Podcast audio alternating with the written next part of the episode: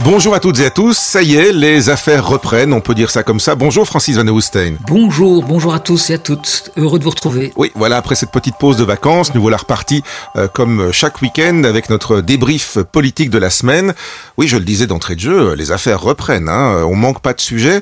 Et alors on va y venir, mais pas tout de suite. En matière de rentrée politique, ça risque d'être bien, euh, bien chahuté aussi. Mais alors, peut-être démarrer par euh, le sujet d'actualité internationale qui nous touche aussi, qui touche tout le monde, qui touche pour l'aspect humain, qui touche pour l'aspect militaire, qui touche aussi évidemment pour l'aspect politique, c'est la situation en Afghanistan. Oui, effectivement, je crois qu'il faut d'abord euh, avoir une pensée euh, émue pour les victimes du double attentat qui s'est produit cette semaine. La barbarie est de, retour en Afghanistan et on voit bien ici que la, la situation est extrêmement tendue puisque l'attentat a été perpétré par les rivaux des talibans déjà qui sont des gens extrêmement euh, durs et, euh, comment dire sans, foi ni, loi. Et là, ce, sont les rivaux du groupe État islamique, donc de Daesh, qui ont perpétré ce double attentat qui a fait une, centaine de morts. C'est voilà, la barbarie est de retour et c'est un pays qui sombre dans l'enfer, en particulier euh, pour les femmes. Donc les talibans et les, djihadistes veulent absolument empêcher les Afghans de quitter ce, pays qui va devenir un enfer, qui devient un enfer. Et je pense que notre rôle, euh, à nous, euh, occidentaux, qui, qui avons un peu subi la décision du président américain, est à présent d'ouvrir les bras à celles et ceux qui ont aidé nos compatriotes lorsqu'ils étaient dans leur pays. Oui, alors c'est déjà 80 personnes, je crois 79 personnes, qui ont déjà été rapatriées, dont certaines manifestaient leur joie véritablement en, en atterrissant. Il va falloir qu'on s'occupe d'elles maintenant. Il suffit pas de les avoir fait venir, il faut, il faut leur trouver un projet de vie aussi. Oui, évidemment. Donc je, il y a un accueil qui était organisé. Je pense que l'accueil doit être euh, digne, euh, rapide. Il faut évidemment euh, examiner les, demandes et vérifier qu'elles sont dans, les conditions d'accueil. Mais je, comme vous le dites, il faut leur donner un projet de vie. Il ne faut pas en faire des, assistés. Ce sont des gens qui ont aidé les Belges lorsqu'ils étaient là. Ce sont ce qu'on appelle des fixeurs, enfin, ou des, traducteurs, des gens qui ont mhm. vraiment aidé les, Belges quand ils étaient en, en Afghanistan. Qui ont cru quelque part aussi à l'apport de la démocratie, à la démocratisation et à ce que ça pouvait leur amener. Et puis là, c'est la désillusion. Oui, oui, oui, oui, mais donc désormais leur vie est ici puisque aucun retour n'est possible tant que la situation euh, est ce qu'elle est en Afghanistan et je ne mhm. pense pas qu'on puisse penser qu'un un nouveau retournement euh, soit possible. Il faut aussi penser que la Belgique Souvenez-vous, il y a quelques semaines, considérait que les retours, enfin qu'on pouvait renvoyer dans leur pays des Afghans qui étaient déboutés du droit d'asile chez nous, estimant que ce pays-là était sûr, hein, avec le recul, c'est quand même un peu, ça fait froid dans le dos. Mais bon, voilà. Maintenant, ces personnes qui euh, ont aidé les Belges à Kaboul, donc les Afghans qui sont chez nous, nous devons effectivement les accueillir et, comme vous le dites, leur donner un projet euh, digne de de, vie. Et c'était cette image dont vous parlez est absolument bouleversante. Cette petite fille qui saute sur le tarmac de joie parce qu'elle elle, foule le sol d'un pays libre. Et, euh, Où elle pourra, mener sa, vie de petite fille et puis de, jeune femme libre.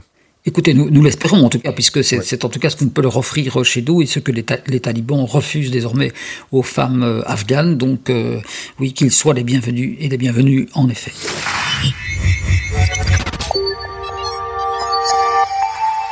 C'est le, cœur même de notre euh, rendez-vous euh, hebdomadaire, c'est euh, la politique, la politique belge.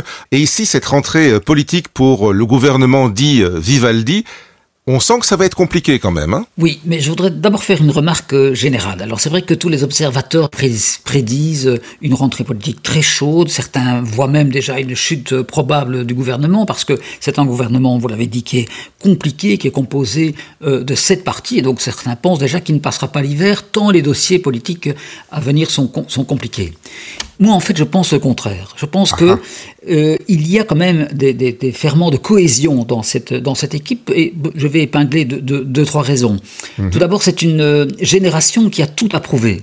Il y a une volonté de réussir, malgré tout, la gestion de la, pandémie, euh, le plan de relance, de relever le défi climatique. Donc, c'est une génération qui est nouvelle. Hein, dans, beaucoup de partis, ce sont des nouvelles hommes, des, nouvelles femmes et des, nouveaux hommes qui sont là. Donc, je pense mhm. qu'ils ont tout approuvé et qu'ils veulent le faire. On sait que le Premier ministre est un homme euh, maintenant qui est mature, qui est, qui est combatif. et ce sont parfois dans les, c'est parfois dans les gouvernements les plus difficiles à gérer que finalement la cohésion est la plus grande. Je vous rappelle qu'au début, en 1999, lorsque l'équipe arc-en-ciel, donc libéraux, socialistes et écologistes, s'était mise au pouvoir, elle a tenu quasiment pendant toute la législature, et quand les écologistes sont partis, c'était la foire d'empoigne, alors qu'il ne restait plus que les libéraux et les, euh, et, les socialistes. Euh, dernier élément, je pense qu'il y a malgré tout la peur de l'électeur qui les, qui, qui, les tient unis, parce qu'on voit bien que les sondages, pour autant qu'on y donne foi, euh, évidemment ne, ne, ne sont pas très tendres à l'égard des partis au pouvoir, qui pourtant, je trouve, mènent actuellement un combat euh, courageux et utile. Oui, en, en, Wallonie, elle a poussé évidemment euh, à gauche du PTB, et en Flandre, c'est à l'opposé, euh, la poussée de la droite ou de l'extrême droite même. Oui, et donc je pense qu'effectivement, cette, cette, peur de l'électeur et, et des, sondages pourrait donner, je dirais, un, un regain d'énergie. Cela ne veut pas dire qu'il n'y a pas évidemment des dangers qui guetteront l'équipe au pouvoir. Il y a des dossiers que l'on peut décliner, mais je voudrais également dire qu'il y a euh, des jeunes présidents de parti, je ne dis pas qu'ils sont une menace pour la cohésion euh, de l'équipe Vivaldi, mais ils vont sans doute vouloir euh, montrer leurs dents et montrer qu'ils existent. Je pense évidemment en particulier à Georges-Louis Boucher, mais aussi malgré tout à Conor Rousseau et à d'autres, enfin à quasiment tous les présidents de parti de cette des, des oui, comme vous le disiez, il y a eu un vrai renouvellement. Hein. Oui, il y a eu un vrai renouvellement également là, mais donc ce sont des jeunes présidents de parti, on voit bien, qui ont l'habitude de dire ce qu'ils pensent sur les réseaux sociaux, avec tous les dangers que l'on que l'on mhm. sait. Il faut avoir une parole rapide et brutale pour euh, se, se, faire comprendre. Il y a des partis qui vont changer de nom aussi, donc on pense notamment euh, bah, au, CDH, aux, libéraux. Oui, mais donc le CDH est sans doute aussi euh, les libéraux. Donc euh, les présidents des partis veulent montrer qu'ils sont là. Alors je mhm. ne dis pas qu'on est comme par le passé dans une espèce de junte des présidents, mais on sent bien que ce sont des éléments qui peuvent être perturbateurs parce qu'ils veulent absolument montrer que euh, ce sont eux les, maîtres de, la coalition. Alors, dans les dossiers, tiens, par exemple, euh, il y a le dossier des pensions. Alors, il y a eu quelques sorties cette semaine, hein, euh, à droite comme à gauche. Euh, à, à, droite, c'est euh, Egbert Lacarte qui dit bah il faudrait quand même que pour avoir droit à une pension, une vraie pension, il faudrait avoir travaillé au moins 20 ans.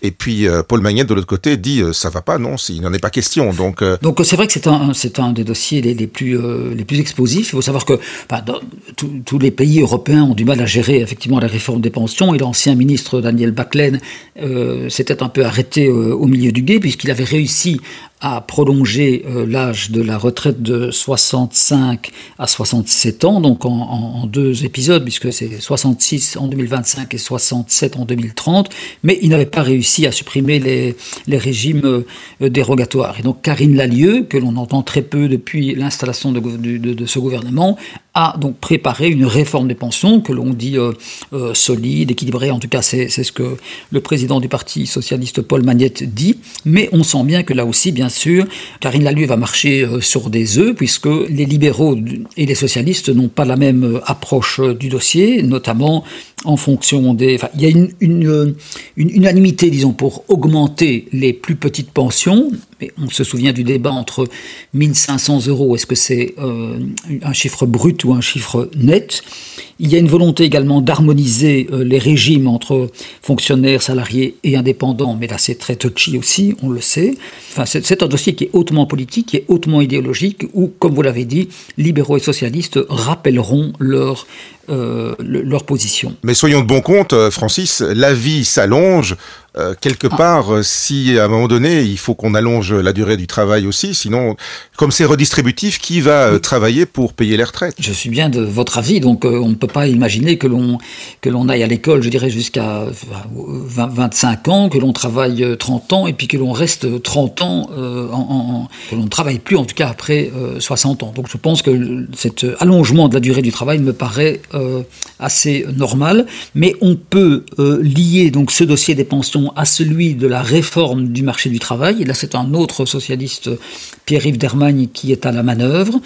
Et euh, on sait que là aussi, donc, sa réforme qui sera discuté lors d'une grande conférence sur l'emploi qui se tiendra les 7 et 8 septembre prochains, puisque lui aussi vise à une, une réforme des, des fins de carrière. Les socialistes, en tout cas, envisagent une réduction collective du temps de travail. Il faut repréciser aussi la manière dont le télétravail va s'organiser. Donc il, y a, comment, il prendra aussi en considération, dit-on, la santé des travailleurs. Donc il y a, il y a, toute une, comment on dire, une, une politique euh, sociale qu'il souhaite mettre en, route, tandis que là aussi, les libéraux ont euh, promis que euh, il ne s'agira pas de mettre en œuvre uniquement le programme du Parti socialiste, mais qu'ils auront eux aussi, eux aussi des, des, des remarques et des, des, conditions pour la mise en œuvre de cette réforme du, du, marché du travail. Mais c'est moi qui le vois dans un, dans un prisme, ou bien Pierre-Yves Dermagne a quand même un côté plus pragmatique et moins idéologue que certains. Oui, oui, tout à fait. Donc ce, ce, ce, ce n'est pas le plus euh, buté, j'ai envie de dire, des, des socialistes, au contraire. non, non, mais donc, et, et, il a quand même géré, euh, lui, on sait, dirais, de quoi il est, il est capable, et je dis ça donc dans le bon sens du terme, puisqu'il ouais. a déjà euh, réussi à trouver un accord à minima, mais quand même, euh, sur euh, l'accord la, interprofessionnel, donc ouais. souvenez-vous, au, mois de, au mois de mai, et c'est un, il faut reconnaître que c'est un, un homme brillant, et, et qui a une capacité, effectivement, de, de, il, a des, il a des convictions fortes, mais il a une manière, je dirais, de travailler et de, de, de, de trouver. C'est un homme de compromis. Donc, euh, je pense que. Ce qui chez nous est plutôt utile. Ça, c'est pas utile, c'est indispensable, en effet. Oui. Le troisième, euh, dossier euh, à haut risque, c'est évidemment la sortie du nucléaire. Hein. On sent quand même que de plus en plus d'arguments euh, arrivent à, à, percoler dans les médias sur le fait que oui, mais les centrales au gaz, ça va dégager plus de CO2 oui. aussi. On ne prenons pas de risques. Ça commence à plus percoler qu'il y a un an ou deux. Hein. Oui, oui, puisque souvenez-vous, au départ, c'était donc la, la, la, fin programmée du, du nucléaire était prévue donc en 2025. Mmh. Les écologistes considérant que c'est tard, puisque souvenez-vous du, du du premier gouvernement arc-en-ciel, enfin du gouvernement arc-en-ciel, euh, là lorsque la sortie du, nucléaire avait été programmée pour 2015. Donc euh, pour les écologistes, on a déjà 10 ans de retard. Mais comme vous le dites, en effet, euh, si cette phrase est inscrite dans l'accord du gouvernement, il est quand même prévu qu'une nouvelle euh, évaluation aura lieu en novembre de cette euh, année-ci et que l'on pourra déroger à cette fin de la sortie du nucléaire si l'on constate que la sécurité énergétique du pays n'est pas garantie. On est en plein débat idéologique puisque d'une part il y a les, les, écologistes et une partie des socialistes qui considèrent que cette fin doit être respectée, la fin du nucléaire en 2025 en Belgique, tandis qu'on on voit bien que les arguments des libéraux et de certains chercheurs, techniciens, euh, ingénieurs, eux considèrent qu'il faut maintenir deux centrales euh, en activité, les centrales de Doul 4 et de Tiange 3, euh, voilà, pour des, aussi parce que ce sont des gens qui considèrent que le nucléaire est une énergie. Une source euh, d'énergie potentielle. Futur, oui, du futur, puisque dans la Libre de ce vendredi aussi, il y avait tout un article très intéressant, je trouve, ouais. non pas sur la, la, enfin, sur la fusion. Ouais, au lieu de la fission. Voilà, au, oui, oui. Donc qui, qui, semblait démontrer que ça, ça, pouvait être une énergie d'avenir, mais l'horizon là était de 2030, 40, 50. Donc, enfin voilà, ça c'est un débat. Ouais, C'était effectivement un article très intéressant que je vous invite toutes et tous à lire parce que on apprend aussi qu'il y a fusion et fusion. Et donc, oui. et ça, je ne savais même pas. Donc voilà, j'ai oui, oui, oui, effectivement appris des choses.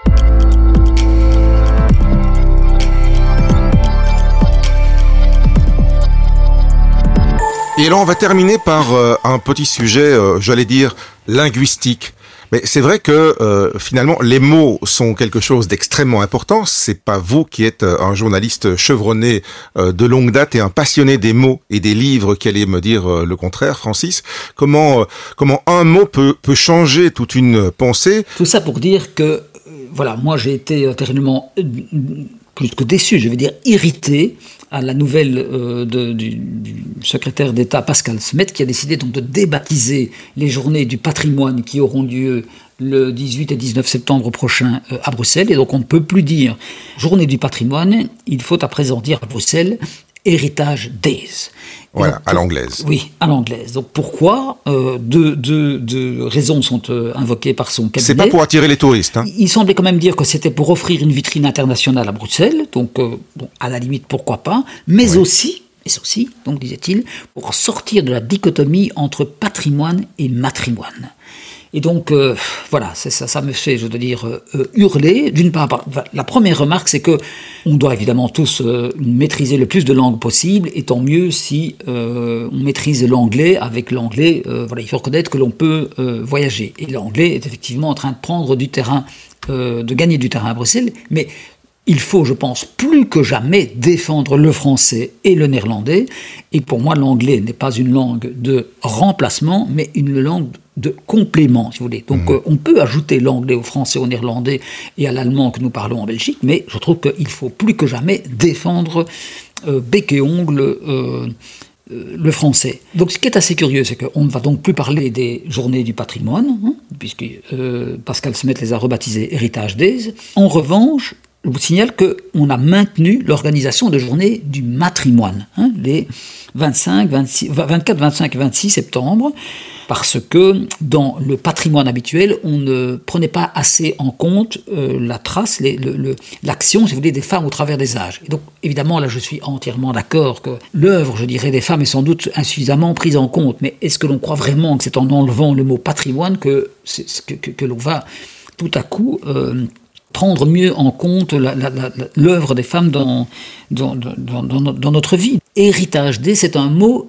qui, lui, est uniquement euh, ancré dans le passé. Hein. L'héritage, c'est mhm. forcément sur ce qui a été construit dans le passé. Tandis que patrimoine, d'une part, ça englobe, pardon, euh, ce qui existe et ce qui euh, sera, donc autrement dit les biens présents et à venir, et on parle aussi du, patrimoine euh, immatériel, hein, que, par exemple le folklore ou euh, la, musique ou des, même des paysages. Mhm. Et, cela n'est pas compris dans, l'héritage. Donc euh, je, trouve qu'on appauvrit les journées du patrimoine en les rebaptisant Héritage des. Le mot est passé en tout cas. Merci Francis, passez toutes et tous un bon week-end. Francis, vendredi prochain. Merci Philippe, à très bientôt, merci.